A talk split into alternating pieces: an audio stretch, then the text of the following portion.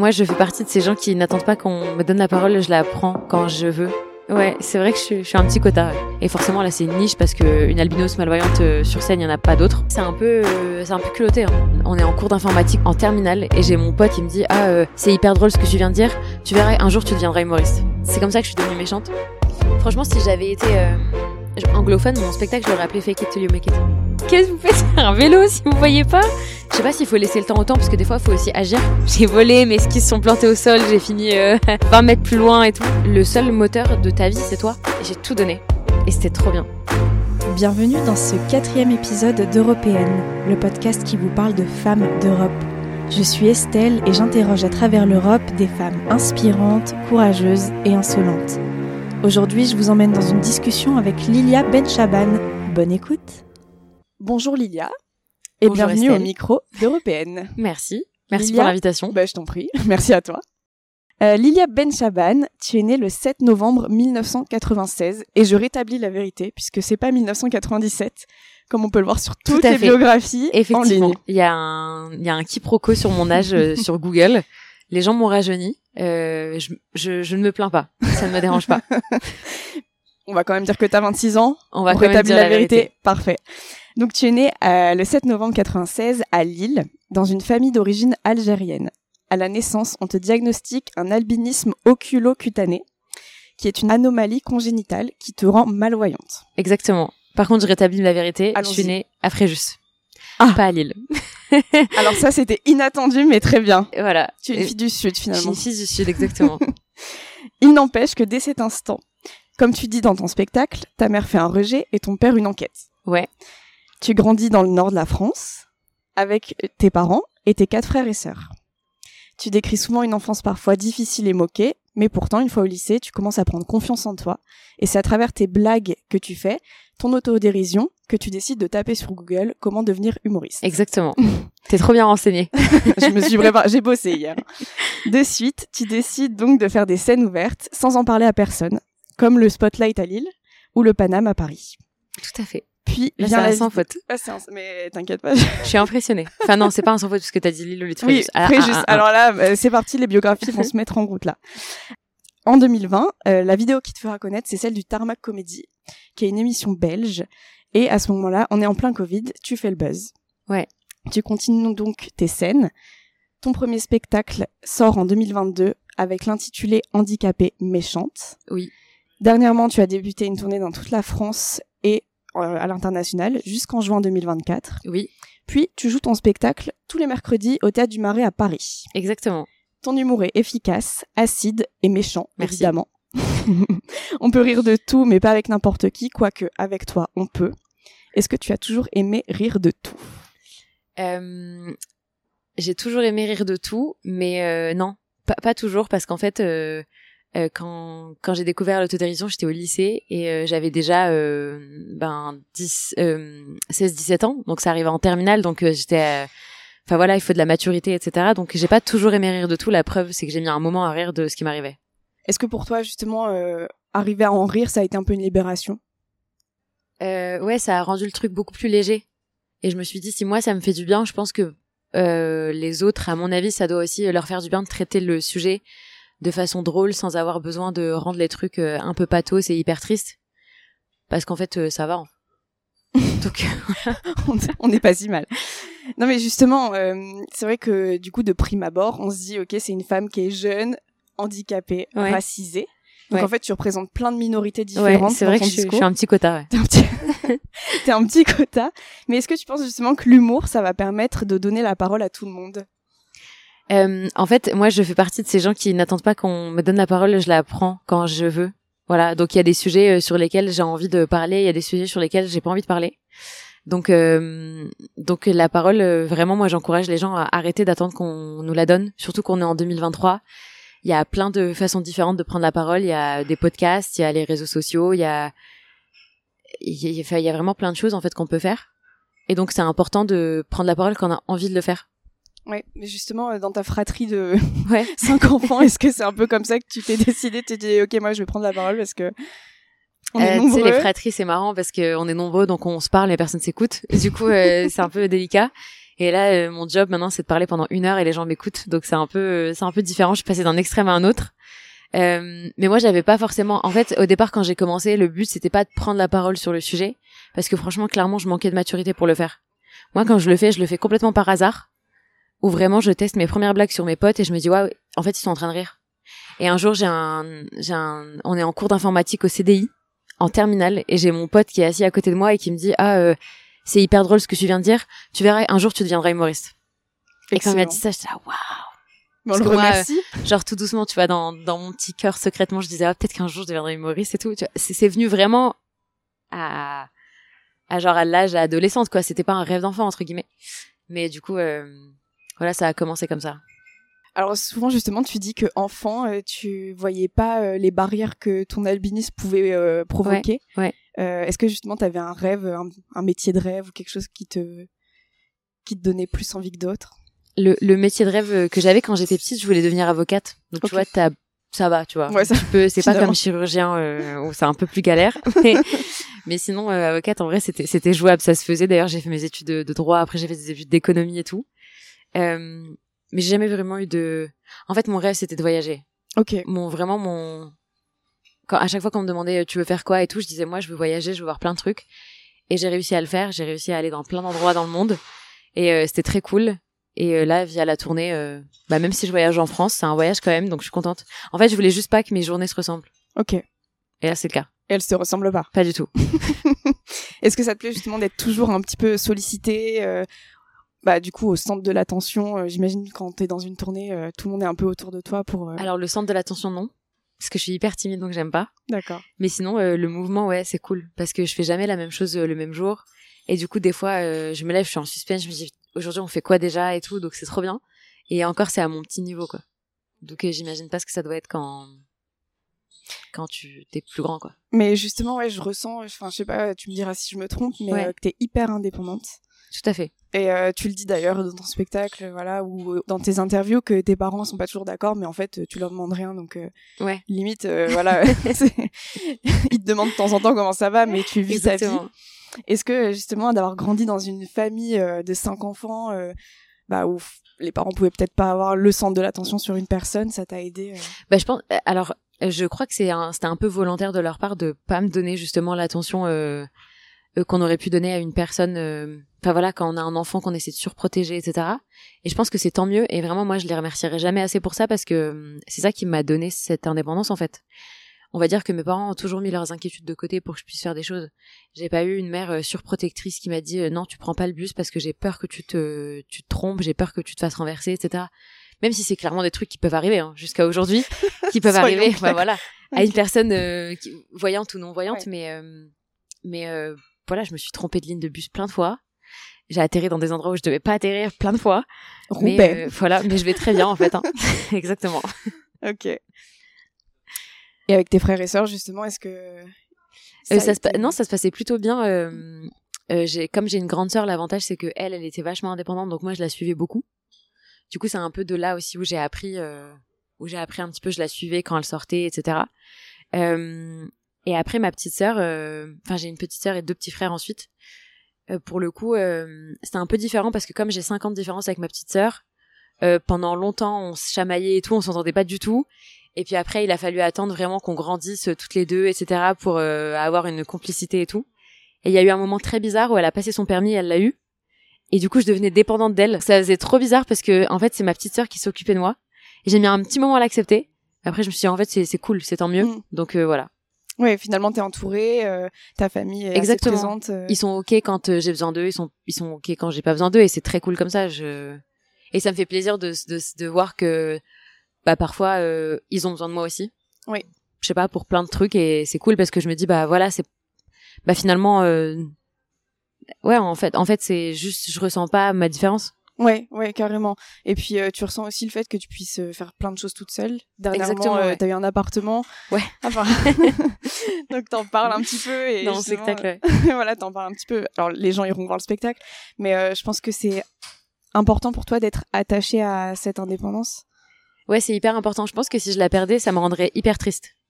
Parce que pour moi, euh, euh, ça, ça veut dire beaucoup. En fait, j'ai mis un moment à l'avoir cette indépendance parce que c'est moi qui suis allée la chercher. Et du coup, euh, je suis contente d'être capable de faire plein de choses. Alors, il y a, y a des trucs... parfois, je, je me retrouve dans des situations où je me dis, j'aimerais vraiment en voir. Parce que là, je suis en galère, je sais Ouais, pas comment je vais faire. évidemment. Et du coup, ça m'arrive des fois, mais, mais, mais pour le coup, je m'en sors plutôt bien. Quoi. Donc voilà. Une petite situation en tête ou une petite Situation de galère. Euh, J'en ai déjà eu plein des situations de galère et en fait, je galère souvent en été. Ok. Parce que quand le, il fait beau et que le soleil euh, est très fort, il me tape dans les yeux. Ok. Et donc parfois quand je sors ou j'ai des rendez-vous et tout, je dois me dépêcher parce que je suis en retard, etc. Euh, bah je galère parce que par exemple je vois pas le numéro de la porte, du coup je suis là putain c'est où et tout, ça fait deux heures que je cherche, enfin ce genre de ok. trucs donc c'est un peu chiant mais euh, après, après ça va quoi. Ok. Sensibilité C'est à la un tracas lumière. de cinq minutes quoi. Ouais. Finalement, mais est-ce que ce serait pas toi la lumière? Écoute, je ne, je ne, j'ai beaucoup d'humilité donc je ne, je ne le dirai pas mais tu viens de le dire et je pense que tout le monde a entendu. La vérité aussi est rétablie, c'est bon, on peut arrêter ici. non mais justement, je dis ça parce que tu joues beaucoup de ton ego surdimensionné dans le Ouais. spectacle. Euh, Est-ce que c'est aussi un peu ta manière de prendre soin de toi et de t'aimer euh, quelque part? Bah c'est vrai que pendant très longtemps euh, j'ai été euh, pas effacée mais en fait je suis assez timide donc j'aime pas quand le l'attention est sur moi. Euh, cependant, je quand quand l'attention est sur moi pour une mauvaise raison, c'est-à-dire que très souvent quand j'étais à l'école euh, comme j'étais un peu une élève turbulente et tout, euh, vu que je voulais effacer le côté je suis handicapée et montrer je suis hyper je suis hyper drôle et c'est moi le, le clown en fait. Je vais vous faire rire les gars. Euh, bah, du coup euh, les gens les, les profs m'aimaient pas trop. Et en fait, ils avaient juste du mal un peu on avait du mal à, se- à se comprendre en fait entre ado et adulte. Genre euh, la crise d'ado quoi. Et du coup, des fois, je me suis retrouvée dans des situations dans lesquelles euh, on m'a un peu humiliée sans que les gens s'en rendent compte. Et c'est de là que vient l'ego parce que c'est un peu de la colère en fait. Mm. Et c'est de là que vient la méchanceté, de dire tu- Mm. moi on se fout pas de ma gueule en fait. Ouais. Donc euh, c'est un c'est comme ça que je suis devenue méchante au point où les gens avaient très peur de moi. Donc, euh, Ah donc, oui, ouais. très peur. les gens avaient peur de moi. Bah, il y a un moment au lycée où j'avais j'avais pas d'amis. J'avais pas d'amis, je me souviens de moi euh, seule euh, enfin seule en fait euh, seule à la toi et récré. ta méchanceté. Exactement, parce qu'en fait, les gens disaient, on avait tellement peur de s'approcher de toi parce que tu faisais peur, en fait. Quand tu rentrais en classe, tu parlais à personne. Ouais. Mais en fait, je voulais tellement pas qu'on se moque de moi que je me disais le seul moyen de me protéger, c'est que les gens comprennent que c'est pas la peine de venir se rapprocher, c'est pas la peine de s'approcher, en fait. Ouais. du coup, bien voilà. sûr. En fait, c'est la carapace, quoi. Exactement. Et euh, du coup, elle s'est un peu, euh, on a un peu cassé la carapace de Franklin une fois que on a découvert l'autodérision. Ah, donc l'autodérision, en fait, c'est ça qui a pu un petit peu toucher ton petit cœur et te dire, Ouais, voilà, c'est ça. Ça peut être sympa d'ouvrir le cœur aux autres. Bah ça peut être sympa de s'ouvrir aux autres en fait parce que c'était cool d'être toute seule. euh, J'avais des amis en dehors de l'école qui me comprenaient parce qu'ils me connaissaient depuis que je suis petite. J'avais mes sœurs et ça me suffisait quoi. J'avais pas besoin d'aller chercher plus et c'est vrai qu'après bah t'as envie d'autre chose. Et du coup euh... mais c'était juste ce process euh, toujours expliquer ok bah il m'arrive ça, moi je suis comme ça, euh, il s'est passé ça, ça me saoulait en fait de répondre. À chaque fois que je rencontrais une nouvelle personne, je faisais une interview. J'en pouvais plus, je te- j'en avais marre et donc voilà, maintenant, c'est sur scène, c'est sur Internet, tout le monde le sait. Il n'y a plus besoin de me poser la question. Ouais. voilà. Exactement. Est-ce que justement, euh, ça te permet aussi un petit peu de dire, ok, ça c'est mon histoire? Si vous voulez creuser un peu, euh, venez, on parle, mais je vous ai déjà un petit peu dit euh, ce qui se passait pour moi, quoi. Bah, C'est-à-dire qu'en fait, euh, moi, j'ai j'ai pas forcément envie que ça, ça me définisse. Ouais. Moi, j'en parle dans mon spectacle parce que spontanément, quand tu fais du stand-up, c'est tu, tu vas cultiver ta différence, c'est normal, c'est le début, c'est important de, de faire ce que les autres font pas. Et forcément, là, c'est une niche parce que une albinos malvoyante euh, sur scène, il y en a pas d'autres, je crois. Hein. Bravo. Voilà. Merci. tu as trouvé le. Je suis un peu en monopole pour l'instant. Et du coup, euh, et du coup, voilà, mais après, ça me définit pas. Donc, Ouais. euh, j'ai- j'aimerais bien qu'on. Je suis contente quand on parle d'autre chose que de ça, en fait. Ouais, bah ouais, mais carrément, et justement, alors moi j'ai l'habitude de demander qu'est-ce qui t'anime et qu'est-ce qui te rend folle? Genre qu'est-ce qui te fait vraiment super plaisir et qu'est-ce qui pourrait te rendre dingue, genre un combat, tu vois. Énervée. Ouais, vraiment Euh. Ce qui pourrait vraiment me, enfin, ce qui m'énerve vraiment, euh, c'est l'injustice. J'aime pas. J'aime pas quand moi je suis victime d'injustice et j'aime pas quand je suis témoin D'une situation ouais, Ouais. où quelqu'un est victime d'injustice, ça me rend ouf. Donc, euh, je fais forcément un truc pour régler le problème. Et du coup, euh, après, ce qui m'anime, euh, je sais pas, il y a plein de choses au quotidien qui m'animent. J'aime bien, euh, j'aime bien la situation de stress intense dans laquelle je suis avant de monter sur scène. Je me dis, pourquoi tu fais ça en fait? Arrête, arrête, euh, trouve un autre job un peu moins euh, stressant, un peu moins ascenseur émotionnel. Et en fait, euh, quand euh, j'ai fini mon spectacle et ça se passe hyper bien, je suis trop contente. Ok, c'est un peu ta dope. Ouais. Elle est droguée, la dame. La dame est folle. Faut vraiment l'interner. Mais justement, je pense que tu, tu croises beaucoup d'humoristes ou de gens qui sont un petit peu drogués euh, de cette adrénaline-là. Est-ce que vous en parlez des fois? Ouais, plein de fois. Ça nous arrive de. Mais en fait, on est tous d'accord sur le même. En fait, c'est tellement. On se torture tellement. Euh, si ça nous, si s'il y avait pas une contrepartie, personne n'y retournerait. Mais on y retourne tous parce qu'on est tous trop contents en fait d'être là. Donc c'est un côté. euh, Et il y a un côté aussi. euh, Pas combat, mais tu vois, ça arrive par exemple quand tu joues ton spectacle sur trois dates, il y en a une qui se passe hyper bien, une qui se passe pas bien, une qui se passe trop bien. Et ben, quand il y en a une qui s'est mal passée, euh, moi, genre, le soir, quand je rentre chez moi, je me dis, vas-y, ça me fait chier parce que c'est mal passé. Après, je me dis, mais meuf, tu vas voir demain. Demain, je vais pas les lâcher jusqu'à ce que ça se passe bien, en fait. Et du Ouais. coup, il y a le côté, euh, cette envie d'avoir, euh, ouais, cette envie que ça fonctionne, en fait. T'es pas du genre à lâcher, quoi. Non, pas du tout. Je suis une vraie forceuse. mais vraiment, euh, des fois, c'est abusé. Des fois, les gens te demandent de des lâcher. fois, en fait, fallait, faudrait lâcher, en fait. Ok. Mais je fais pas. Ouais. Non, mais c'est bien, c'est un côté, euh, comment dire, hyper euh, valorisant de se dire, euh, je vais au bout du truc. euh. Ouais, mais des fois, pff, moi, le meilleur conseil qu'on m'ait donné, c'est que choisis tes combats, en fait. Vraiment, parce que tous les combats, en fait, tout est un combat dans la vie. À partir du moment où tu, tu, tu fais un choix, c'est un combat. Et euh, faut pas se battre contre tout, parce que tu vas perdre une énergie folle. Et moi, le plus gros combat de ma vie pendant des années, ça a été de faire semblant de pas être handicapé, ou de régler ce problème de je vois pas. Et ça sert à rien, en fait. J'ai perdu des années de, de, de l'énergie pour rien, parce qu'on ne peut pas régler le problème. Donc à un moment donné, j'ai arrêté de forcer, je me suis fait une raison. Et voilà. Ouais, mais c'est marrant que tu dis ça parce que j'ai vu une interview euh, brute de toi Ouais. où tu dis euh, une des phrases que tu en as marre d'entendre, c'est euh, tu fais semblant d'être handicapé. Ouais. Donc en fait, t'as vraiment switché quoi. Bah, c'est-à-dire que, en fait, les gens, quand ils disaient tu fais semblant d'être handicapé, c'est dans le sens où ils estiment qu'à partir du moment où tu as l'air très indépendante, tu ne mérites pas les petits privilèges qu'on te donne euh, pour compenser ce handicap. Mais en fait, euh, ce que les gens ne comprennent pas aujourd'hui dans la, dans société, c'est que tu as le droit d'avoir l'air hyper cool, hyper indépendante, et pourtant euh, d'avoir besoin d'aide en fait. Donc, euh, et, enfin, en fait, pendant très longtemps, handicap, ça a tellement rimé avec euh, avec je, suis sur un fauteuil roulant, ce genre de truc et tout que en fait, t'as pas le droit d'être stylé handicapé quoi. Donc euh, moi maintenant, j'ai aucun problème à à dire euh, bah voilà, là j'ai besoin d'aide. Là j'ai besoin d'assistance. Là j'ai besoin de enfin voilà quoi. Ouais, bah évidemment. Après, euh, c'est ça porte son nom en fait. À un moment, c'est que tu y a des ça. choses qui te sont plus possibles par euh, Ouais. un handicap. Mais euh, je pense que ça, les gens sont pas conscients, ont- n'ont pas conscience. Ouais. Et, euh, et tu dis justement dans l'interview qu'il y a 80% des personnes handicapées qui ont un handicap invisible. C'est Ouais. énorme en fait. Mais ouais. Enfin, On je pense qu'on pas se rend compte. pas compte. Non, on se rend pas compte. Et justement, qu'est-ce que tu dirais à toutes ces personnes qui ont le handicap invisible et qui peuvent être jugées? Être reconnu handicapé, c'est pas euh, appuyer sur un bouton, faire une démarche et être reconnu handicapé. C'est-à-dire qu'il y a des démarches euh, professionnelles derrière. Il y a des médecins qui ont reconnu euh, bah, que t'avais besoin de ça, que t'avais besoin de cette reconnaissance. Donc tu l'as eu, bah Oui. Enfin, si, si, si toi ça te dérange pas de voilà quand je dis privilège c'est euh, je sais pas utiliser ta carte d'invalidité pour ne pas faire la queue euh, ce genre de truc. Enfin, à partir du moment où, où t'as envie de le faire parce que t'estimes que t'as le droit bah c'est ton tu fais ce que tu veux quoi.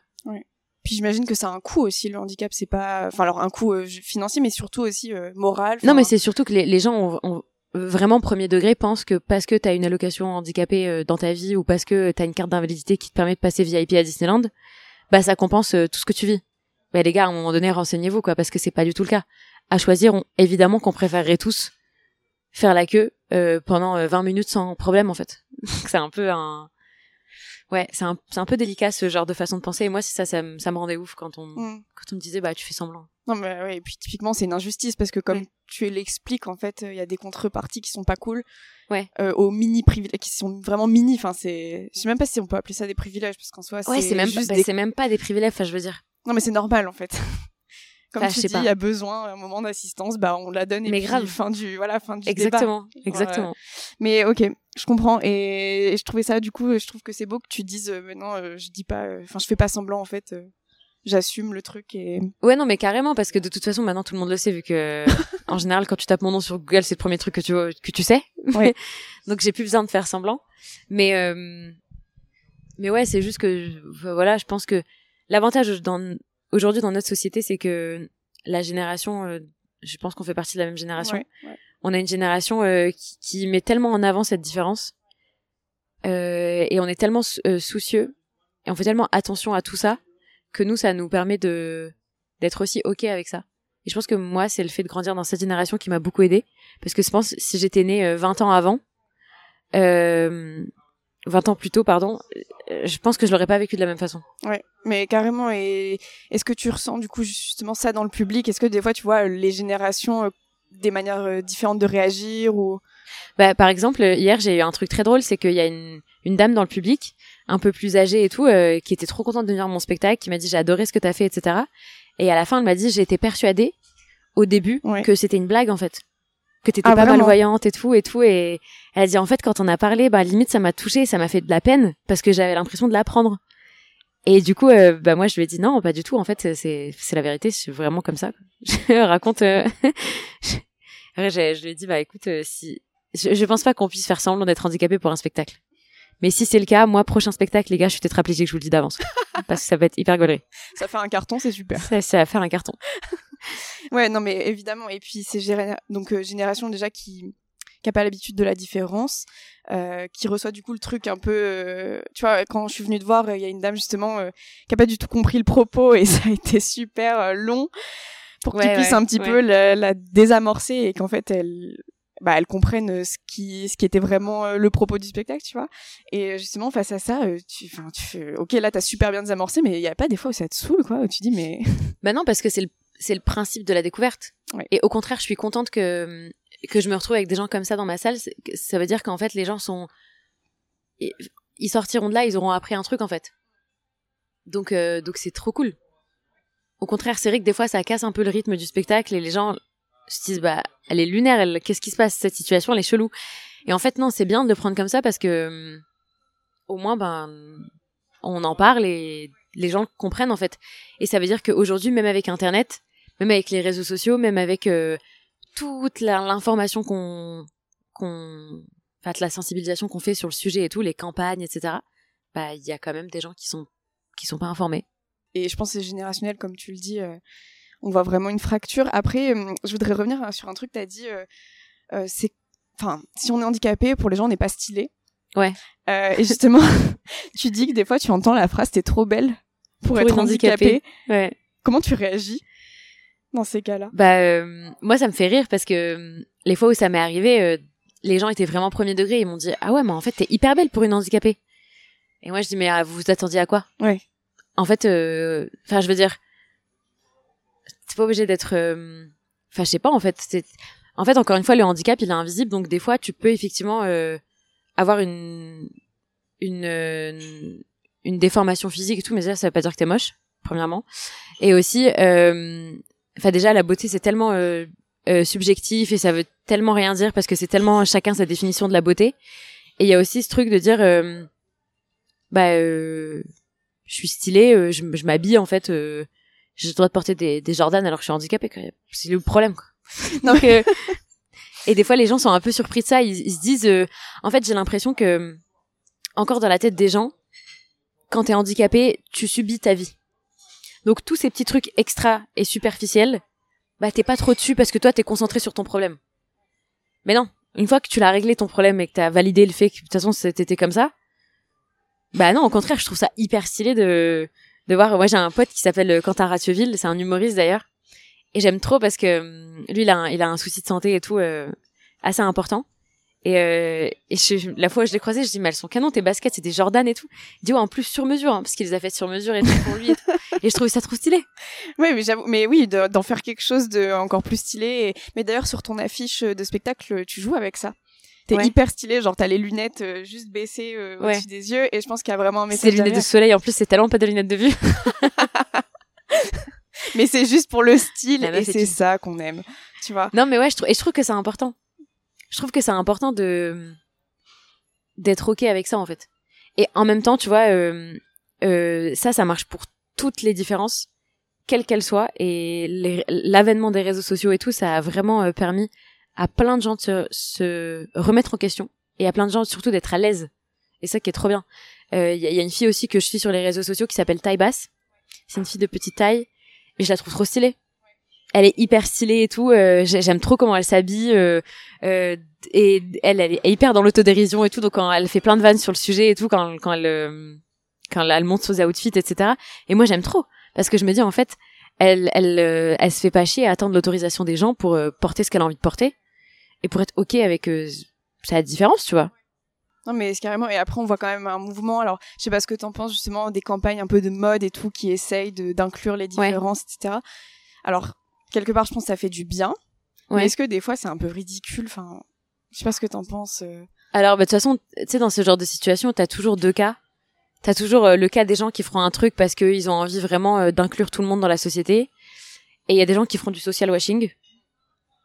Ils feront juste un truc parce que tout le monde le fait ou parce qu'il faut le faire voilà mais après ça, tu peux pas.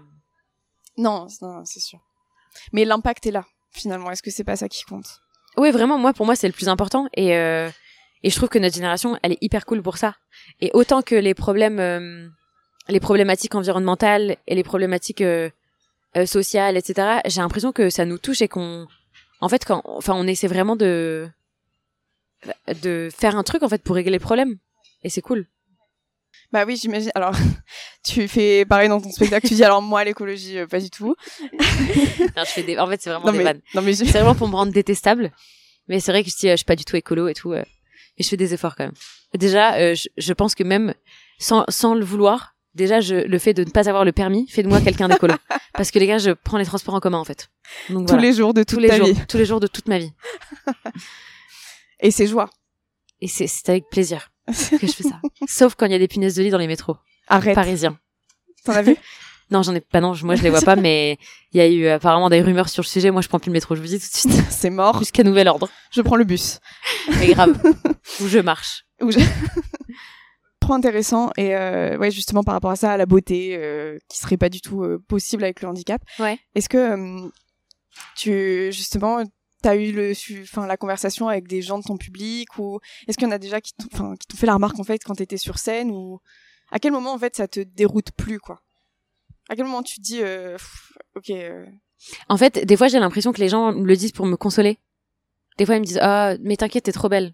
En gros euh, c'est pas grave ce qui t'arrive. En vrai t'es belle donc ça va tu vois tu t'en sors bien. Ouais, c'est chaud. Et c'est pour ça que moi je fais la blague dans le spectacle.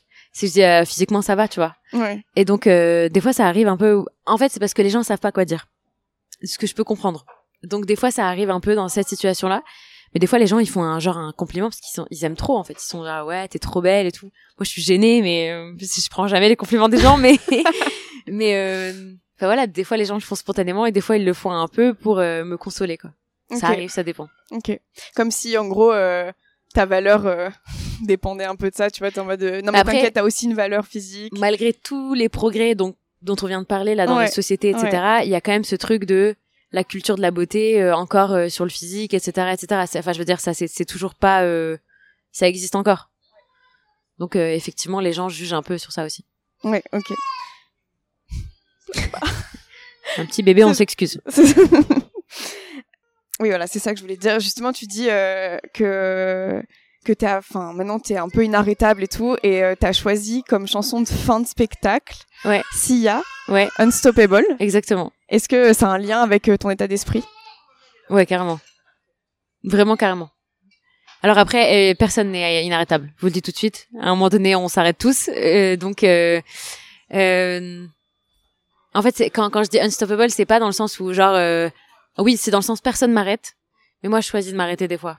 Donc c'est un peu voilà un peu subjectif. Tu choisis de t'arrêter quand?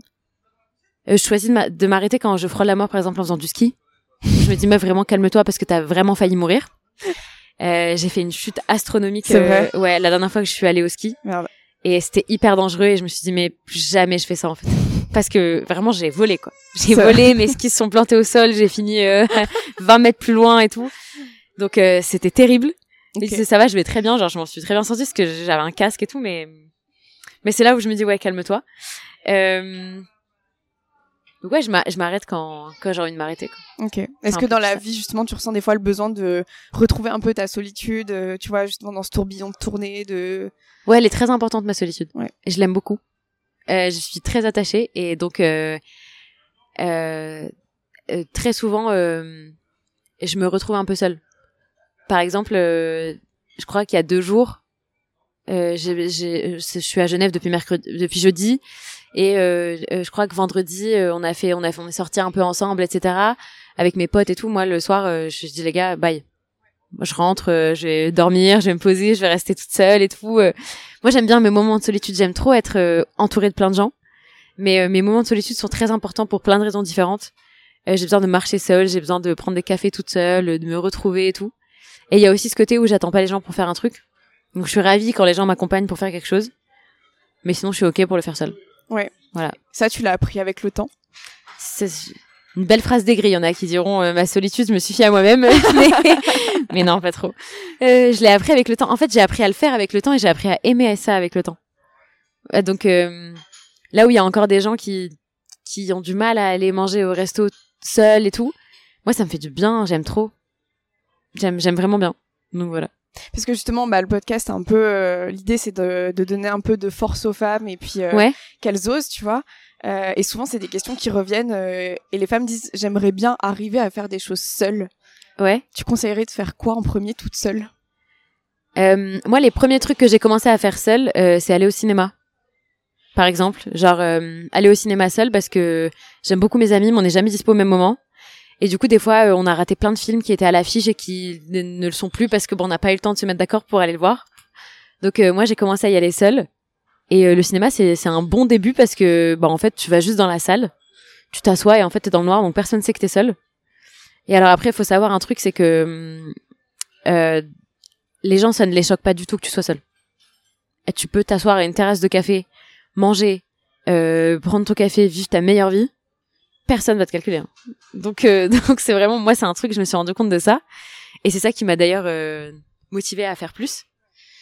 Et ça fait du bien. C'est, on se ressource et tout. C'est, tu sais, des fois, tu te retrouves dans un endroit qui est hyper beau et t'as pas envie d'avoir de conversation. Mais comme t'es avec des gens, bah t'es obligé d'avoir une conversation. Euh, sauf si des fois euh, t'es avec des gens avec qui le silence ne te gêne pas. Ça c'est un autre sujet encore.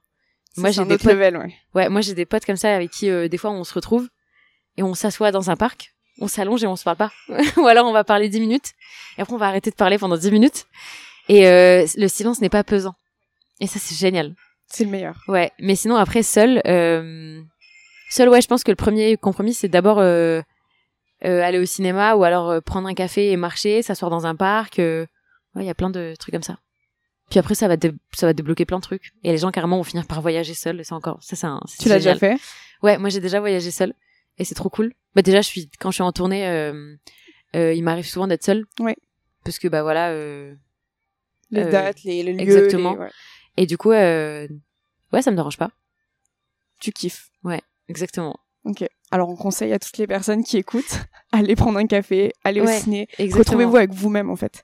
Mais ouais, c'est ça. Et puis, et puis des fois même, même je conseille carrément quand vous faites ça, quand vous allez dans un parc ou quand vous allez euh, prendre un café au marché, ne mettez pas vos écouteurs. Genre vraiment, écoutez ce qu'il y a autour de vous et tout, parce que des fois la musique, ça, ça nous entraîne à penser à des trucs, ça nous amène loin. Et finalement, tu t'es, même plus avec toi-même. Donc euh, c'est aussi bien de rien faire, de rien entendre, enfin de rien écouter, juste ce qu'il y a autour de vous. C'est un peu euh, une thérapie, hein, en soi, de faire Ouais, non, des mais choses c'est un, seul. ouais, c'est un, c'est un peu une façon de méditer, hein. Chacun Ouais. sa, sa façon de faire. Moi, je trouve ça très cool. Mais après, je comprends qu'il y en a qui est, qui est un peu, ouais, ils sont, ils sont pas, euh, je, je comprends qu'il y en a qui soient réticents à ça, en fait. C'est une habitude à prendre, en fait. Toi, avant tes spectacles, t'as des petits rituels comme ça, justement, euh, être seul ou... Euh, non, ça va. Moi, je suis très stressée. J'ai un stress très communicatif. Moi, j'ai un, c'est-à-dire que, que avant le spectacle, j'ai un, stre- un pic de stress qui monte. Il ne redescend plus. Quoi. Donc euh, à 30 minutes avant le spectacle, je deviens insupportable. Donc c'est soit les gens sont à côté de moi et ils me calculent plus, ce qui arrive, soit euh, ils me disent vas-y je m'en vais parce que tu me stresses et tout, donc les gens partent et me laissent seule. Euh, mais sinon j'ai pas de rituel particulier, j'aime j'aime bien juste être debout et marcher comme ça. Je, je marche, je... Ah ouais, vraiment la pile, quoi. ouais j'attends juste que ce, ce moment monte. J'en ai marre en fait d'attendre, donc du coup j'attends juste que ça passe et puis on va sur scène et quand je suis sur scène ça va mieux. J'imagine même pas. Est-ce que tu te souviens de ta première scène, justement? Ouais, je me rappelle. Je me rappelle euh, plus de ce que j'ai dit, mais je me rappelle de la sensation. J'avais l'impression que mon cœur allait sortir de ma poitrine. Et je me souviens parce que, en fait, à un moment donné, j'ai dû prendre le micro, de le tenir des deux mains pour que mes mains arrêtent de trembler. Et ça, ça m'arrive encore des fois quand je suis hyper stressée et tout. Et, et je me souviens de cette scène parce que ça a duré cinq minutes. Et pendant cinq minutes, je tremblais. Alors que là, maintenant, la première euh, 30 secondes, je vais un peu stresser, puis après, ça va aller, quoi. Mais ouais, je me rappelle. C'était où? C'était au Paname. Pas petite au- salle, enfin en tout cas euh, du public, j'imagine. Toute petite salle, il y avait genre 10 personnes peut-être devant. Ah, Ouais, il y avait 10 personnes et je me souviens, euh, je me souviens avoir fait une impro avec quelqu'un et il y a un mec qui m'a dit, euh, ouais, moi je suis journaliste. Putain, euh, première scène, gros bide, Et et un journaliste dans la salle. Ah, une carrière vraiment qui va décoller. Donc c'était très drôle. et c'était en quelle année ça? 2017, ouais, Ok. un truc comme ça. Il me semble que t'as fait une pause justement à un moment parce que t'es partie à l'étranger. J'ai été fille au père et du coup j'ai arrêté pendant un an. Et euh, en fait au début moi je faisais ça vraiment comme comme un hobby. À aucun moment ça m'a traversé l'esprit de me dire euh, t'inquiète ça va marcher. Et du coup euh, je faisais ça un peu comme un hobby donc j'avais une scène tous les six mois et ça m'allait très bien. Et après je suis partie à l'étranger. C'est quand je suis partie à l'étranger je me suis dit ah ça me manque. J'aimerais trop retourner sur scène et tout. Et c'est là où je me suis dit en fait si ça te manque c'est que t'aimes bien. Et donc euh, j'ai essayé d'y retourner plus régulièrement et d'écrire euh, de plus en plus de blagues et voilà. Tu dis qu'au début tu n'en parlais pas. Ouais. T'étais très discrète sur le sujet. Euh, et encore aujourd'hui, apparemment, tes parents n'ont pas le droit de venir te voir jouer. Apparemment, le- surtout, apparemment, surtout ta mère. Alors, je sais pas où ça en est, cette histoire. en fait, je veux que ma mère vienne voir mon spectacle à l'Olympia. J'ai envie de genre que ma mère vienne voir mon spectacle dans une salle de ouf. Ok. Et là, comme mon spectacle n'est pas encore écrit en totalité, ça me saoule qu'elle vienne me voir maintenant. Mon père, il a un peu, euh, à un moment donné, il a arrêté de m'écouter, il est venu. Il est venu au mois de juin, je crois, avec mes petits frères et tout. Et ça m'a énervé parce que la salle, elle était pas folle ce jour-là. Et moi, j'étais pas au top et tout, et ça m'a saoulé. Et lui me disait, ah, c'était bien et tout. Je dis, ouais, mais non, je voulais, c'est pas ça que je voulais que tu vois, quoi. Après, évidemment, t'as envie que ce soit parfait, mais c'est jamais parfait. Donc, euh, Ok, mais donc l'Olympia et rien d'autre. non, une, salle de ouf. Je sais pas quoi, mais une salle trop bien. Un jour où je me dirais, vas-y, ça va être fou, je vais lui dire de venir. T'as la pression. Mais ouais, c'est important. C'est genre ma famille, c'est hyper important ce qu'ils pensent de ce que je fais. Je je ferai jamais un truc. euh, en fait, quand je fais un truc, euh, déjà la première qui, la première chose qui me traverse l'esprit, c'est que- qu'est-ce que va penser ma mère? Voilà, elle, elle me demandait pas pourquoi. Elle est très très toxique et beaucoup dans mon esprit. du coup voilà. Donc euh, c'est le premier truc auquel je pense et après je me dis si ma famille elle est pas fière, je le fais pas. Donc tu le fais un peu aussi pour eux. Ouais, je, le- je le fais pour eux aussi parce que ben on est liés quoi. Donc ce que je fais, ça aura un impact sur eux, positif ou négatif. Donc je fais attention à ce que je fais. Alors, il paraît qu'elle est très dure avec toi. Elle est très dure avec tout le monde. Elle est très dure avec tout le Ouais. monde. Euh, et justement, est-ce que tu arrives un peu à l'attendrir avec tes blagues, avec euh, ce que tu fais, Ouais. avec ouais. Et c'est marrant d'ailleurs parce que euh, comme elle est hyper dure et tout, on n'a pas ce côté. Bah, après, c'est un côté très pudique, algérien, etc. On n'est pas dans le sentimental, dans euh, quand quand on, s'appelle, c'est vraiment pour des trucs précis. Et des fois, elle a juste envie de prendre de mes nouvelles, mais elle sait juste pas comment demander. Ou dire euh, ça fait longtemps que je t'ai pas vu, euh, tu me manques. Bah, elle, me, elle me dira jamais ça, donc elle va me dire autre chose. Et il y a deux jours, je crois, elle m'a envoyé un texto, elle me dit alors le spectacle? Je dis bah c'était pas fou et tout. Et elle me répond bah c'est toi qui étais pas ouf en fait. Et je lui dis mais t'es le pire manager. je dis mais t'es le Tu es viré. t'es le viré. Je lui dis mais mais c'est terrible. Donc voilà donc en fait elle elle me taquine comme ça c'est clairement son humour et je crois que ce côté euh, taquin vient d'elle. Ouais, le côté un petit peu justement humour Ouais. caustique. euh, Autant le côté euh, j'ai découvert l'humour etc c'est de mon père parce que c'est lui qui a acheté les DVD et c'est lui qui regardait vraiment toujours ses, ses sketchs et tout à la télé etc. Mais autant ce côté piquant c'est Mm. ma mère mais 100%. Ok. Ouais. Donc finalement, t'as un peu des deux. Ouais. Euh, à la maison, du coup, vous regardiez euh, DVD d'humour. euh, En fait mon père aimait beaucoup regarder ça. ouais. Et, euh, et du coup, il les a achetés, il les regardait, et des fois, on s'asseyait, on regardait avec lui. Donc c'est vraiment plus le délire de ma mère un peu moins, mon père beaucoup plus. Et jusqu'à aujourd'hui, euh, il aime trop regarder ça. Donc voilà, ma plus grande fierté, c'est quand euh, il a allumé Comédie Plus et qu'il m'a vu euh, sur l'émission du Javel Comedy Club, j'étais trop contente. voilà. Génial. Donc, il le, disais- il était au courant. Enfin, tu lui Ouais, ouais, il le savait, il, il- attendait l'émission et tout. Il attendait. Oh purée. Et donc il t'a appelé directement après pour dire c'est super. Non, il m'a pas appelé pour me dire c'est super, Trop qu'on dit pas c'est super, mais euh, mais il a envoyé à tout le monde. Ah donc. et rien euh, qu'il a, s'il l'a envoyé à tout le monde, ça veut dire que c'était super. ok, trop bien. Euh, après, moi, j'avais une autre petite question. Est-ce que tu peux dire aussi, Ouais. parfois dans les interviews, que ton adage, c'est fake it till you make it. Donc, pour ceux qui parlent pas anglais, c'est mentez jusqu'à ce que vous le faisiez. Est-ce que des fois, tu te convaincs toi-même Vous faites tes- semblant jusqu'à ce que ça. Vous faites semblant, ouais. un truc comme ça, ouais. Jusqu'à ce que vous soyez un peu au pied du mur et qu'il fa- faille le faire. Franchement, si j'avais été euh, anglophone, mon spectacle, je l'aurais appelé Fake It Till You Make It. C'est vraiment parce qu'il y avait un, un truc de barrière de langage, et du coup, j'ai pas pu. Mais, euh, mais je suis clairement dans ça, moi. Tout le temps. tout le temps. Quand j'ai passé des entretiens, j'ai pas dit euh, que je voyais pas. donc c'est Fake It Till You Mm. Make It. Quand je sais pas faire un truc, je fais semblant jusqu'à ce que je sache le faire. Et ça m'aide. Ouais. Donc c'est trop cool. Tu te convaincs toi-même que tu peux y arriver. Donc, Ouais. euh, Ouais, exactement. tout le monde devrait faire ça, en fait. Ouais, après, c'est un peu, euh, c'est un peu culotté, hein. Donc c'est un peu, euh, Faut savoir que c'est pas sans risque. Ouais, voilà. Après, mais après, euh, encore une fois, je, je pense que rien n'est impossible. On peut tous apprendre à faire un truc. Donc, faut vraiment, euh, faut vraiment oser. Et puis après, une fois que tu l'as fait une fois, tu te dis bah c'est bon, tu l'as fait une fois, tu peux le faire. Tu peux encore le faire. Oui, donc euh, quelque part, oser, faire, voir, refaire. Il y, a, il y a une citation de Xavier Dolan que j'aime beaucoup, qui dit euh, je pense que tout est possible à qui rêve, ose, travaille et n'abandonne jamais.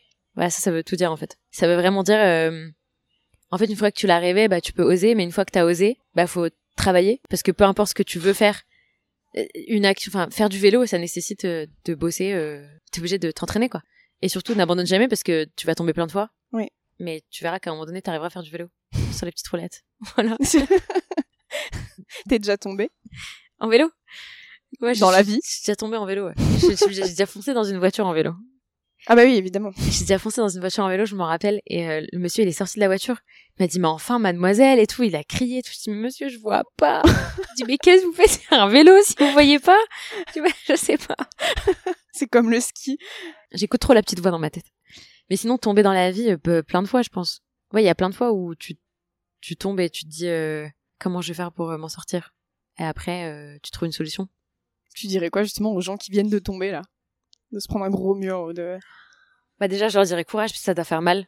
Ouais. En vrai, premier degré, ça doit faire mal. Le, le, le- le début, ça fait toujours mal. Mais franchement, à chaque fois qu'il t'arrive un truc pire, sache que ça pourrait être pire. Et, et à chaque fois que tu tombes, moi, je sais que le premier truc, quand je suis vraiment dans un bad mood, je me souviens du dernier bad mood que j'ai eu et je me dis, regarde, finalement, tu t'en es sorti. Donc ça va aller. En fait, la situation, elle reste jamais figée. Mm. Que tu le veuilles ou non, à un moment donné, tu finis par sortir de, de ce truc. Donc en fait, c'est toujours temporaire. Faut laisser le temps au temps. Je sais pas s'il faut laisser le temps au temps parce que des fois il faut aussi agir. Ouais. Mais euh, mais en tout cas, il faut se consoler en disant que c'est toujours temporaire. Une situation, elle reste pas figée comme ça. Parce que même si toi tu bouges pas, le monde autour de toi bouge. Donc à un moment donné, tu verras qu'il y, a y un truc qui va te débloquer et qui va faire que ça change. Après, le meilleur moyen, c'est d'agir, mais je comprends que des fois sur certaines situations, enfin face à, ces- à certaines situations, tu puisses pas le faire.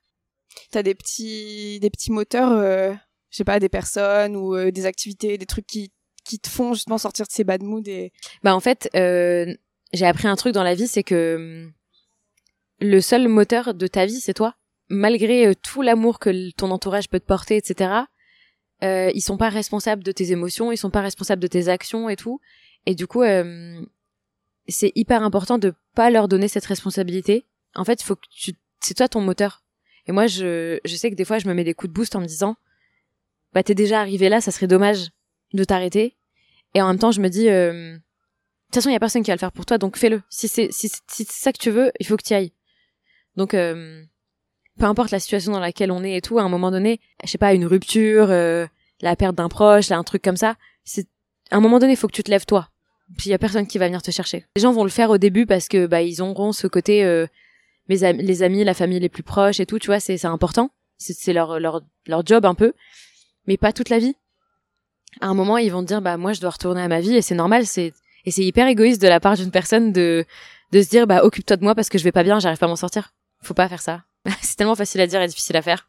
Ouais, j'imagine. Mais je sens que tu es largement capable de le faire et que justement, t'as eu des moments de, je sais pas, de sup, enfin de super forme où t'as été hyper euh, boosté par euh, justement toutes Ouais. ces énergies, bah la scène euh, entre autres. Est-ce que t'as un souvenir genre de stand-up qui est le souvenir par excellence? Euh, je me souviens une fois avoir joué une date de spectacle à Belfort. C'est une- à Belfort, une, bah, justement une ville, on se dit on paye pas, ça paye pas de mine et Ouais, tout. ouais. Et moi je m'étais dit putain ça va être très dur. En plus c'était vraiment une salle euh, de genre euh, 600 places. Et en fait c'était vraiment le tout début, c'était ma troisième date, la troisième fois que je jouais mon spectacle. En tout et pour tout, c'est vraiment la, je ne maîtrisais pas encore mon texte et tout. Et en fait euh, c'est un festival qui a été créé euh, pour euh, les personnes qui n'ont pas les moyens de partir en vacances, donc histoire qu'ils aient des activités et tout. On, voilà, c'est une place de spectacle que tu payes pas cher, etc. Et en fait, les gens sont venus voir le spectacle. Et moi, je me suis dit, ça va être hyper dur. Comment je vais faire et tout. Et ce qui m'a un peu boosté, c'est de me dire, vas-y, pense au fait que c'est des gens qui ont pas les moyens et qu'ils ont quand même pris une place de spectacle pour venir te voir. Parce que t'es leur activité de la semaine, en fait? T'es peut-être leur activité de l'été. Donc vas-y, en fait, faut essayer de les faire kiffer. Et genre, euh, j'ai donné, j'ai tout donné. Et c'était trop bien. Et c'est vraiment mon meilleur souvenir à ce, jour, tu vois.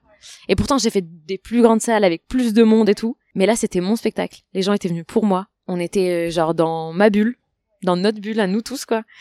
Et, euh, et c'était trop bien. Il y avait juste, on était juste en, en synergie parfaite, tous ensemble. Il y avait du monde et tout, et c'était, c'était trop bien. Et ça, c'est mon meilleur souvenir par excellence parce que je me dis, en fait, finalement, euh, quand tu donnes, bah, les gens te rendent. Donc voilà. C'est une très belle euh, Bah ouais. façon de. C'est très facile hein, à dire, encore une fois, on est sur des phrases vraiment bateaux. Mais euh, voilà. Non, mais c'est une belle façon justement de résumer un petit peu ton parcours parce que je pense que t'as beaucoup donné et qu'aujourd'hui on te rend. Ouais, non, mais c'est trop cool. Mais de toute façon, c'est comme ça. C'est-à-dire que si tu fais pas l'effort à un moment donné, les Mm. gens vont pas le faire pour toi. Mm. Donc même quand tu te retrouves dans une salle un peu moins facile, Mm. il faut essayer, vra- essayer vraiment d'aller chercher les gens. Parce que sinon, tu passes pas une bonne soirée et passes pas une bonne soirée et on s'ennuie, tu vois. Et toi, au final, le bilan sera morose, les gens Ouais, seront grave. moroses et c'est nul. Mais c'est pas le but. C'est vraiment pas on le but. donne Ouais. et on rend. Carrément. Ok, super. Euh, mais justement, pour euh, terminer un peu l'interview, euh, j'ai l'habitude de faire le portrait européen. Ouais. Alors, je t'avais un petit peu annoncé en amont euh, ce que j'allais te J'ai déjà oublié. T'as déjà oublié, mais c'est Ouais, parfait. Comme ça, au moins, ça sera encore plus spontané. Euh, donc, si tu étais une capitale européenne, laquelle tu serais? Alors, ça compte plus parce qu'elle elle est plus dans l'Europe. Et je vais le dire quand même, ça aurait été Londres. Ok. Ouais. T'es déjà allée à Londres? Ouais, je suis déjà allée à Londres et j'aime trop cette ville. J'aime trop l'énergie. Ok. Et j'aime trop euh, le mood des gens, j'aime trop l'accent british. j'aime trop plein de trucs et ouais, donc ça aurait été Londres. Très famille royale. Pas famille royale, très euh, ville qui bouge tout le temps, mais en même temps euh, gens euh, très euh, dans routine, très maniéré, très, tu vois, et j'aime beaucoup. Ok. Euh, si tu as été une boisson? Bah, le café. Sans- italien serré? Alors pas italien serré, plutôt latte euh, cappuccino, mais italien, ouais, complètement. Ok. Si tu étais une spécialité culinaire? Euh... Bah en fait, encore italien, je pense que je serais des pâtes. Des pâtes à la sauce tomate, j'aime trop. simple efficace. J'aime trop les pâtes à la sauce tomate. Donc ouais, je pense que je serais ça. Un truc facile, quoi, classique. Ouais, parfait. Si tu étais un lieu touristique Si j'étais un lieu touristique, euh... je réfléchis. tu peux. En fait, je pense que si j'étais un lieu touristique, euh, je serais un parc. J'y suis jamais allée, donc je pense que je serais un truc genre Central Park parce que j'aime trop euh, les, les grands espaces et, et j'aime trop euh, le j'aime trop être à l'extérieur, etc. Et mes meilleurs moments, genre vraiment je passe un trop bon moment, c'est quand je me balade quelque part, notamment dans un parc qui fait extrêmement froid, mais que le soleil est bleu. J'adore. Enfin voilà, c'est vraiment mais j'aime trop ce moment-là. Et en général, ça, ça arrive euh, le 1er janvier, le lendemain de, Du nouvel an. du Nouvel An, Mm. où tout le monde dort parce que tout le monde est en, genre en mode, oui, on a fait la soirée de l'année. Euh, bah moi, en général, ces matins-là, j'aime trop me réveiller Ouais. et aller marcher. Et comme tout est calme, tout est vide, Ouais. tout est fermé, en général, il fait beau. C'est rare, mais des fois, ça arrive qu'il fasse beau. Et c'est trop beau, c'est trop bien. C'est Donc, calme. Donc je pense que je serais un Ouais. parc dans lequel je peux me balader. Mais franchement, quand je dis un parc, euh, ça peut être n'importe lequel. Ça peut être le jardin des Tuileries euh, à Paris. Ouais. Ça peut être Central Park. Ça peut être euh, un parc au Japon. Ça peut être n'importe quoi. Quelque chose où tu te retrouves, c'est Ouais. calme et on commence l'année euh, sur Ouais, des grave. bonnes bases. Grave. Ok. Bah merci Lilia. Bah, merci à toi. Entre bien. Merci beaucoup. Vous avez aimé cet épisode avec Lilia et vous avez adoré sa bonne humeur? Vous seriez heureux de la retrouver en spectacle? Alors n'hésitez pas à consulter son profil Instagram où toutes les dates de sa tournée sont présentes. Si vous avez également aimé l'épisode et que vous souhaiteriez découvrir d'autres femmes d'Europe, je vous invite à vous abonner. Je vous remercie d'avoir écouté jusqu'à maintenant et je vous dis à très vite.